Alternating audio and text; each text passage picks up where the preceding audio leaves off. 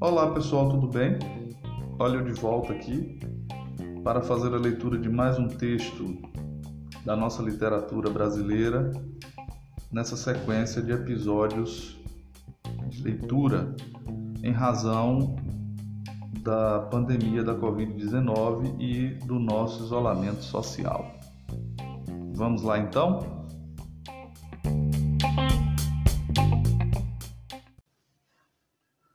Havia na capital de uma das nossas províncias menos adiantadas certa panelinha de gramáticos sofrivelmente pedantes. Não se agitava a questão de sintaxe para cuja solução não fossem tais senhores imediatamente consultados. Diziam as coisas mais simples e rudimentares num tom pedantesco e dogmático que não deixava de produzir o seu efeito no espírito das massas boquiabertas.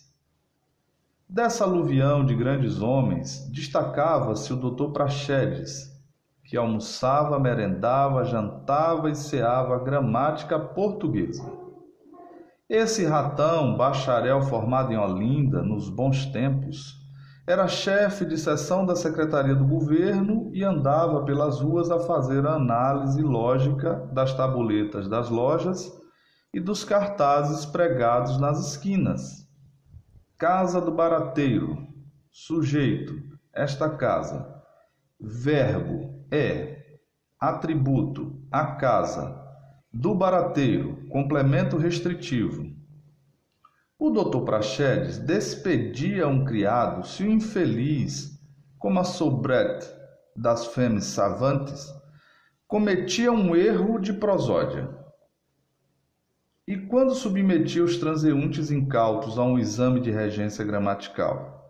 Por exemplo, encontrava na rua um menino e este caía na asneira de perguntar muito naturalmente: Senhor doutor Praxedes, como tem passado? Venha cá, respondia ele agarrando o pequeno por um botão do casaco. Senhor doutor Praxedes, como tem passado? Que oração é esta? Mas é que estou com muita pressa. Diga. É uma oração interrogativa. Sujeito: Senhor Doutor Praxedes. Verbo: ter. Atributo: passado. Bom, pode ir. Lembranças a seu pai. E com uma ideia súbita, parando: Ah, venha cá, venha cá. Lembranças a seu pai. Que oração é esta? É uma oração, uma oração imperativa. Bravo, sujeito, está oculto, é você. Você dê lembranças a seu pai. Muito bem, verbo, dá. Atributo, dador. Lembranças é um complemento? Objetivo. A seu pai, terminativo. Muito bem, pode ir. Adeus. Depois de aposentado, com 30 anos de serviço, Dr. Praxedes recolheu-se ao interior da província, escolhendo para passar o resto dos seus gloriosos dias a cidadezinha de Belém de São Francisco, seu berço natal. Aí advogava por muito empenho, continuando a exercer a sua missão de oráculo em questões gramaticais. Raramente saía à rua, pois todo o tempo era pouco para estar em casa, respondendo às numerosas consultas que lhe dirigiam da capital e de outros pontos da província. A cidadezinha de Belém de São Francisco dava-se ao luxo de uma falha hebdomadária. Ouviu? Hebdomadária, o progresso, propriedade do Clorindo Barreto que acumulava as funções de diretor, redator, compositor, revisor, paginador, impressor, distribuidor e cobrador. Ninguém se admire disso, porque o Barreto, justiça se lhe faça, dava mais uso à tesoura do que à pena. O vigário, que tinha sempre a sua pilhéria aos domingos, disse um dia que aquilo não era uma tesoura, mas um tesouro. Entretanto, se no escritório do progresso a goma arábica tinha mais extração que a tinta de escrever, não se passava caso de vulto, dentro ou fora da localidade, que não viesse fielmente narrado na folha. Por exemplo, o senhor Major Hilarião Gouveia de Araújo acaba de receber a grata nova de que seu prezado filho, jovem Tancredo, acaba de concluir os seus preparatórios na corte e vai matricular-se na escola politécnica da referida corte. Cumprimentamos, cheios de júbilo, o senhor Major Hilarião, que é um dos nossos mais prestimosos assinantes desde que fundou-se a nossa falha. Em fins de maio de 1885, a notícia do falecimento de Vitor Hugo chegou à cidadezinha de Belém de São Francisco, levada por um sujeito que saíra da capital justamente na ocasião em que o telégrafo comunicara o infausto acontecimento. O Barreto, logo que soube da notícia, coçou a cabeça e murmurou: Diabo! Não tenho jornais. Como hei de descalçar este par de botas? A notícia da morte de Vitor Hugo deve ser floreada, bem escrita, e não me sinto com forças para desempenhar semelhante tarefa. Toda a vida molhou a pena, que se parecia um tanto com a espada de certos generais, e rabiscou Vitor Hugo. Ao cabo de duas horas de cogitação, o jornalista não escrevera nem mais uma linha. Mas, ó, providência! Nesse momento passou pela porta da tipografia o sábio doutor Praxedes a passos largos, medidos e solenes, e uma ideia iluminou o cérebro vazio do Clorindo Barreto.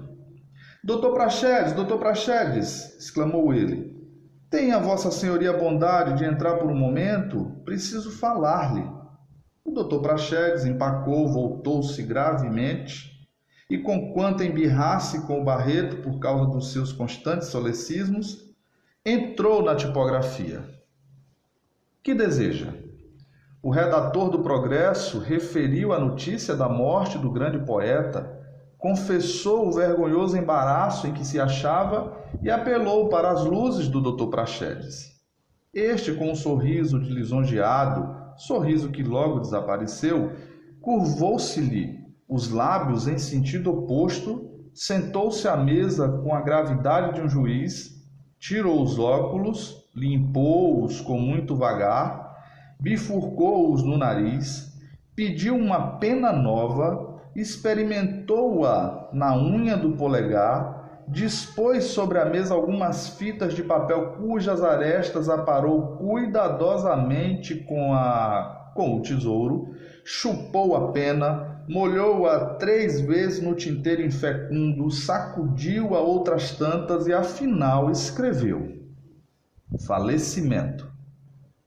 Consta por pessoa vinda de Recife ter falecido em Paris, capital da França, o senhor Victor Hugo, poeta insigne e autor de várias obras de mérito, entre as quais um drama em verso, Mariquinhas Delorme, Marion Delorme, e uma interessante novela intitulada Nossa Senhora de Paris, Notre-Dame de Paris. O ilustre finado era conde e viúvo, o seu falecimento enluta a literatura da culta Europa. Nossos sinceros pêsames à sua estremecida família. O Dr. Prachete saiu da tipografia do Progresso e continuou seu caminho a passos largos, medidos e solenes.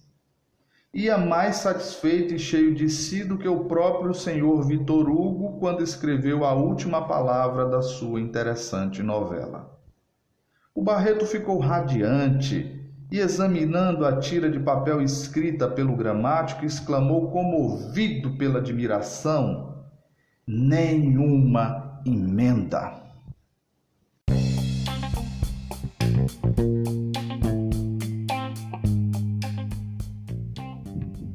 O título desse texto é O Gramático, um texto do escritor brasileiro Arthur Azevedo.